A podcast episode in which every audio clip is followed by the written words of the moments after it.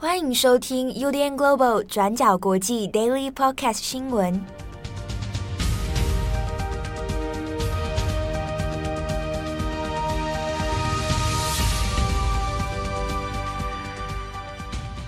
Hello，大家好，欢迎收听 UDN Global 转角国际这个 Daily Podcast 新闻。我是编辑七号，我是佳琪。我刚刚差点讲重磅广播。这个重磅 对对对，今天是二零二一年六月二十二号，星期二。这个六月二十二号啊，嗯，是这个不是韩国瑜生日？不是啦，不要动，不要这，不是吧？应该不是吧？不是，他上礼拜、上上礼拜吧之类的生日啊，不不要记那么清楚。好，六月二十二号是使徒袭来的六周年。哦、oh.，按照按照原本的故事设定是二零一五年的六月二十二号中午十二点半。嗯，好，我们首先先来更新几则重大国际新闻哦。首先第一个，我们还是来看一下昨天讲到的香港苹果日报。好，那在昨天二十一号的时候，一传媒的董事会已经有做过了初步的决定哦。那现在是决定说，如果到这个星期五之前。那这个一传媒集团被冻结的资金还没有办法解套的话，那苹果日报还有旗下的这个像动新闻啊，那就有可能就会在这一个周末就是最后停办了哦。那在二十一号的时候呢，昨天啊，那已经有一些一传媒的相关员工其实就已经先辞职啊，那。内部公司里面这边是决定，当然是你即刻辞职，那就可以生效哦。当然，其实也有不少员工是决定说，那因为还没有正式的停办，还没有正式的停刊，所以有的人是决定，那至少就留守到最后哈，到最后真的停刊那一刻，那大家在这个向向这个社会风光的告别。好，那在昨天的时候，其实香港的媒体有不少，其实都在做。这一块，那也在去追踪说各个员工们的一些看法、一些想法，那也在担心，那接下来，好，这董事会是不是真的能够成功解套资金的冻结问题哦？好，那现在依据董事会的说法呢，是因为已经向保安局这边申请哦，去申请说把资金冻结这边给他解冻。好，那因为现阶段壹传媒现在没有办法使用相关的银行服务了，所以换句话说，它的资金。进入或出去都受到了限制。好，那即便是一些供应商，比如说报商、发行商，你想要去帮助这个苹果日报啊，我说我有一笔钱，我让你渡过难关，那你现在要透过他的银行账户，其实也没有办法啊。那这个资金流几乎都是被中断的。那现在董事会是说，死线它的 deadline 就会设在本周五啊。本周五如果这件事情没有办法解套，那基本上营运下去是很困难的。你发不出员工的薪资，那印刷的费用等等，那其实都会面临一个很大的困境哦，基本上无法营运。所以到本周五就会确定说是不是要正式的停刊了，会在这个星期五的晚上哈，那完成的这个报纸的出刊准备，然后星期六的时候，这个星期六印出最后一期的苹果日报。好，那这个是目前。初步的设想啦，好，如果资金都没有办法解套的话，那就会这样做。换句话说，有可能这个星期六早上看到的《苹果日报》就是最后一期了。好，那这个网络的部分，大家会想，那纸本没有，网络会不会继续有呢？好，网络的部分也有可能会暂停啊。那它的时限是设在这个星期五的晚间十一点五十九分啊。那你就是在跨夜的这个凌晨时间点哦。好，那如果也是不行的话，当然线上版的网站也是会下档啊，就停止了。那同时，他也有跟旗下的员工这边都有通知哦，你如果有需要辞职的话，那其实也不用走什么手续了，你就是口头通知也可以，你要交辞职信也可以啊，那就就即刻生效。那在昨天晚上的时候呢，苹果动新闻的平台。那他本来有一个节目，那这个节目是去年才刚开始播的，叫做《苹果九点半新闻报道》。好，但是因为呢，苹果动新闻平台总监张志伟他自己现在也已经辞职了。好，那昨天晚上的九点半动新闻报道呢，也播出了最后一集。好，那也跟大家 say goodbye，就再见了哈。那就是在两百六十集这样的一个进度里面呢，就把这个节目画上了句号。好，那所以总而言之呢，现在状况其实并不是非常的乐观哦。好，那现在旗下大概员工有多少人？那根据一传媒自己的资料啊，那在截至二零二零年的时候，还有香港的好的员工有一千两百七十五人啊，那这是目前的一个规模。那实际现在的人数就还不是很确定哦。那事情出来之后，其实到昨天，像不少媒体或者社论。香港的他就会有一些看法哦，或者呃一些呼吁哦。那之中也有人会谈到说，因为过去香港的《苹果日报》它也有设定付费墙啊，那也有人说是不是如果真的确定要停刊的话，那线上版的付费墙干脆你就把它解开，把所有的文字哦让大家可以去备份啊，至少留下一个历史记录啊。那有人希望是说用这样子的方式来做一个最后纪念啊。好，那外媒的部分其实也有针对苹果日报的事情做了一些评论哦，包含 BBC，包含华尔街日报。那这边我提一下华尔街日报的说法。那华尔街日报的社论，它是特别列了一篇社论来讲苹果日报的事情。它是特别讲到说，那现在以中国的做法而言，的确它要破坏一个新闻机构，那它最直接的方式就是掐断它的金流。好，那它不只是。去查缉你的刊物，他直接掐断你的金流，从源头斩断你的话，那基本上就可以完整完全的把你整间公司给掐死了哦。那《华尔街日报》这边是说，在这种状态之下，中共的手法其实已经肆无忌惮哦。那也很难不相信说，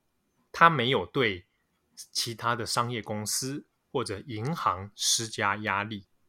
换句话说，《华尔街日报》直接直接就挑明了讲，中共。在做这方面的手段是非常直接的了哦，所以你现在如果要跳出来说啊，中国没有做这样的事情，中国没有在对商家或对银行施压，那以苹果日报的 case 来说，这已经是天方夜谭了哦，摆明了其实就是有啊。那这是华尔街日报的一些说法啊，那后续的状况这部分我们会再帮大家做一些追踪。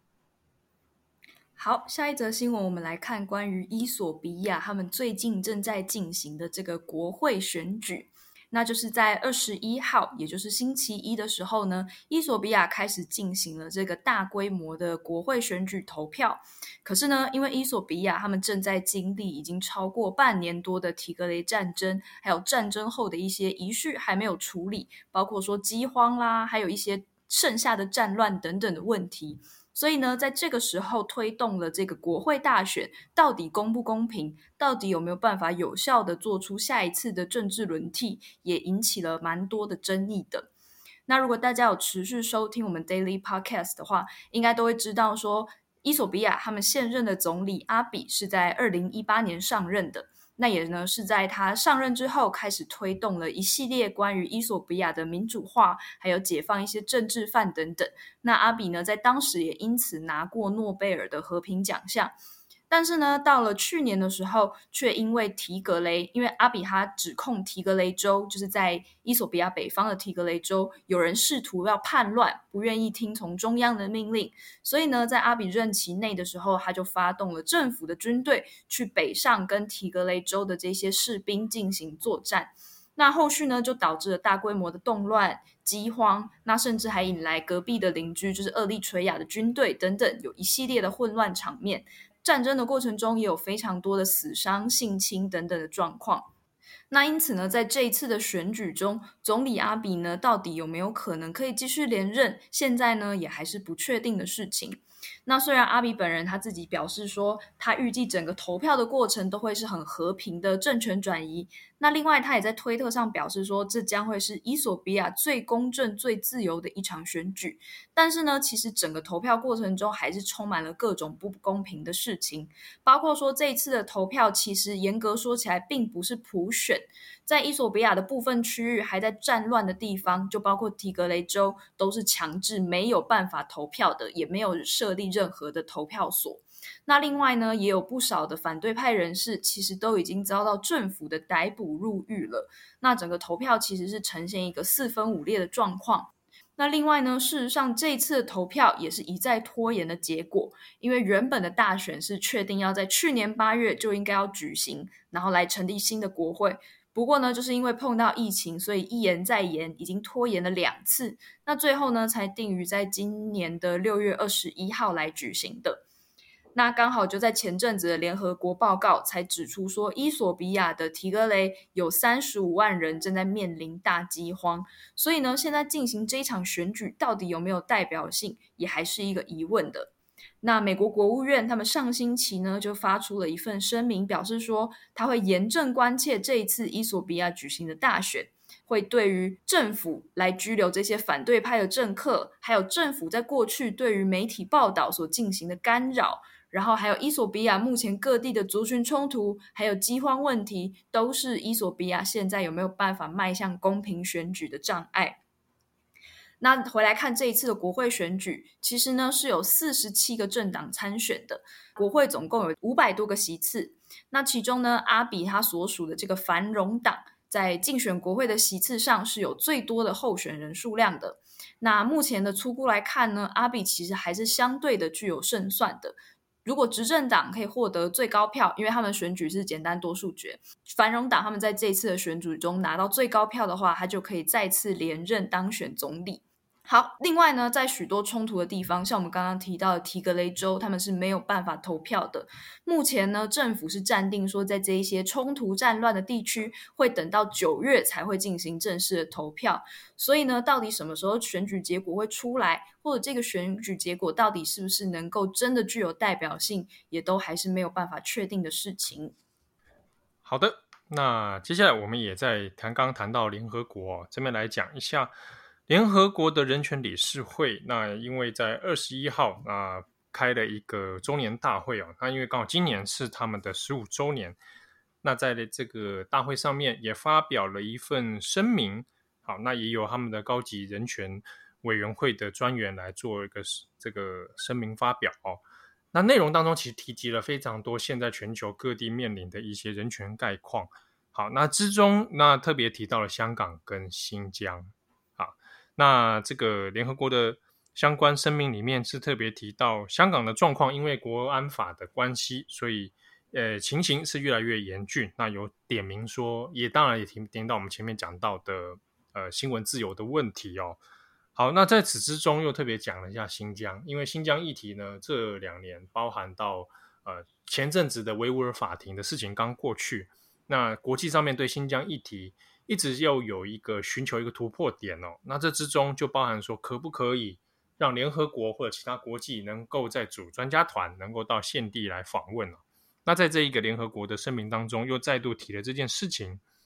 啊。那他这边是说，希望中国能够配合啊。那关于新疆种种的疑虑啊，种种各种事件的指控跟疑点，如果能够这个公开透明的话，是最好，而且。可以配合来进行一个有意义的访问，好，这个有意义的访问，它其实没有特别细讲，但是其实言下之意也在讲说，不是一个由官方配合好让你看想看的东西的啊，是一个真正能够让他们实地去考察，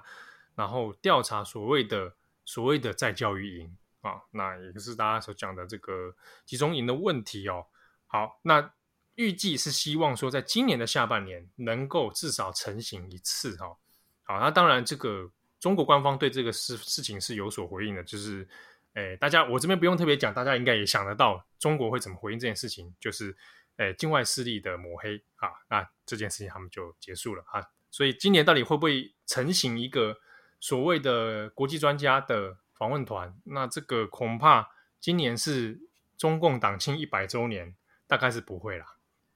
好，那最后我们来用聊的聊讨论一则新闻好了，就是这几天呢，在全球的体育圈都吵得蛮激烈的一个新闻。就是呢，在前几天啊，有纽西兰的有一位跨性别，他是男跨女的跨性别者。那他是一个举重的运动员，名字叫做劳瑞尔·哈伯德。那这位哈伯德呢，他就是确定会在今年成为纽西兰国家代表队，就是女子代表队的成员。那他也是奥运有史以来的第一位跨性别的女性参赛者。他会在今年呢代表纽西兰参加超重量级的八十七公斤级的比赛。那所以呢，这件事情一发出来，确定他会参加这个代表队之后，很多人都觉得很震惊，就会想说：哎，跨性别女性到底可不可以参加女子队？或者说，她原本曾经是一位，如果我们这样讲，她是一位前有有引号，就是前男性，男对，前生理男。那她现在变成跨性别者，这样是不是会剥夺原本就是女性的这些女性的参赛运动员他们的权益等等？就是整个比赛会不会以后都会是？男性跨女性来抢这些女性的名额，这样就引起了很多的讨论。嗯，其实这个事情出来之后，真的，我我觉得他他牵涉的问题真的蛮复杂的哦。嗯，不是包含说社会观感是一件事情，嗯、那体育界自己怎么看？包含运动选手自身，他们也有各、嗯、其实是各式各样的看法。其实根据奥委会规定啦，他们是从二零一五年开始的参赛规章就已经是。他不是说完全开放，他们那个叫有条件开放跨性别者参加竞赛。他们的有条件是说，只要呢这位跨性别女性她在参赛的前一年都可以把睾固酮的浓度规定维持在一定的程度以下，那她就可以参加比赛。嗯、就它不是完全开放，还是一样要测量你的睾固酮浓度，当成一个对对对，对啊、当成一个参考指标。对，因为我看有一些可能外社会的、哦。还没有理解细节的时候，在看一些新闻，可能直觉就想说啊，那是男跨女，所以他的参赛他一定赢，他那么壮，嗯、对不对？嗯、尤其是尤其是在举重这种跟肌肉量、跟骨骼密度有直接相关的项目上面，可能直觉大家想象就是男性就一定胜出嘛，对啊，所以会觉得说公平性有差。但是因为实际上，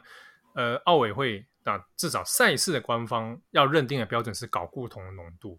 那虽然奥运的官方呢是同意哈伯德的参赛，但是呢也有收到蛮多来自体育界的人士表达说他们强烈的反对意见，像是呢另外一名比利时的女性举重选手，她叫做范贝林汉，她就曾经公开表示过说，奥委会让哈伯德参赛这件事情对女性运动员来说是很不公平的，她就说就像是一个 bad joke，就是一个很难笑的笑话这样子。那。这边我也其实有几个有几个讨论的点，我觉得可以提出来跟大家可以来想想看哦。那比如说好了，就男性跨女性这件事情，它其实本身有是有一些，比如像刚刚讲的睾固酮浓度的控制，好，然后然后去反映那个会反映在自身的肌肉表现上面，这个是确实的啊。相关的科学讨论其实已经有了，可是呢，因为就因为这一点，因为睾固酮并不是一个大家。有事没事眼肉眼就会看见搞不同浓度这件事情，所以对很多社会大众而言，他直觉想象的就是啊，这个人就是一个前生理男哦，所以他表现就一定如何如何。好，这个是在社会上他在不了解的状态下的确会有这种直觉反应。那之中也有人会说，那是不是把跨性别额外当成一个项目？比如说，那我们现在就是有男跨女的这一群人，他们另外有一个项目。啊，女跨男的一另外一群人，那还有另外一个项目，他们跟这一群人一起比赛，哦，甚至是有人这样子去去讨论的，哈、哦，把它额外提出来。好，假设我们退一万步说，真的要这样子做的话，那它的概念就是说，依照这一个选手的生理特质而做区分，哦，就像我们分成男子组、女子组一样，如果用这样方式来区分才公平的话，那是不是用同样的逻辑，我把黑人从田径的比赛里面额外拿出来，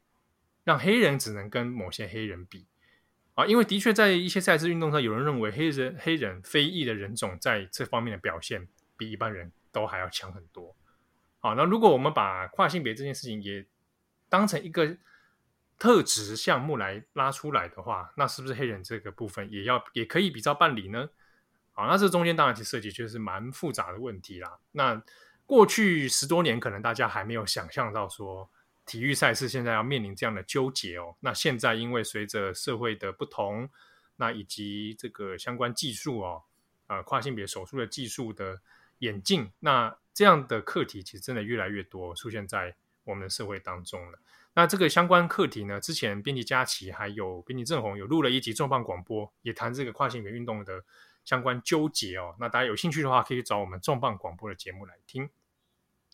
好的，那我是编辑七号，我是佳琪，那感谢大家的收听，我们下次见喽，拜拜，拜拜。感谢你的收听。如果想知道更多资讯，请上网搜寻 UDN Global 转角国际。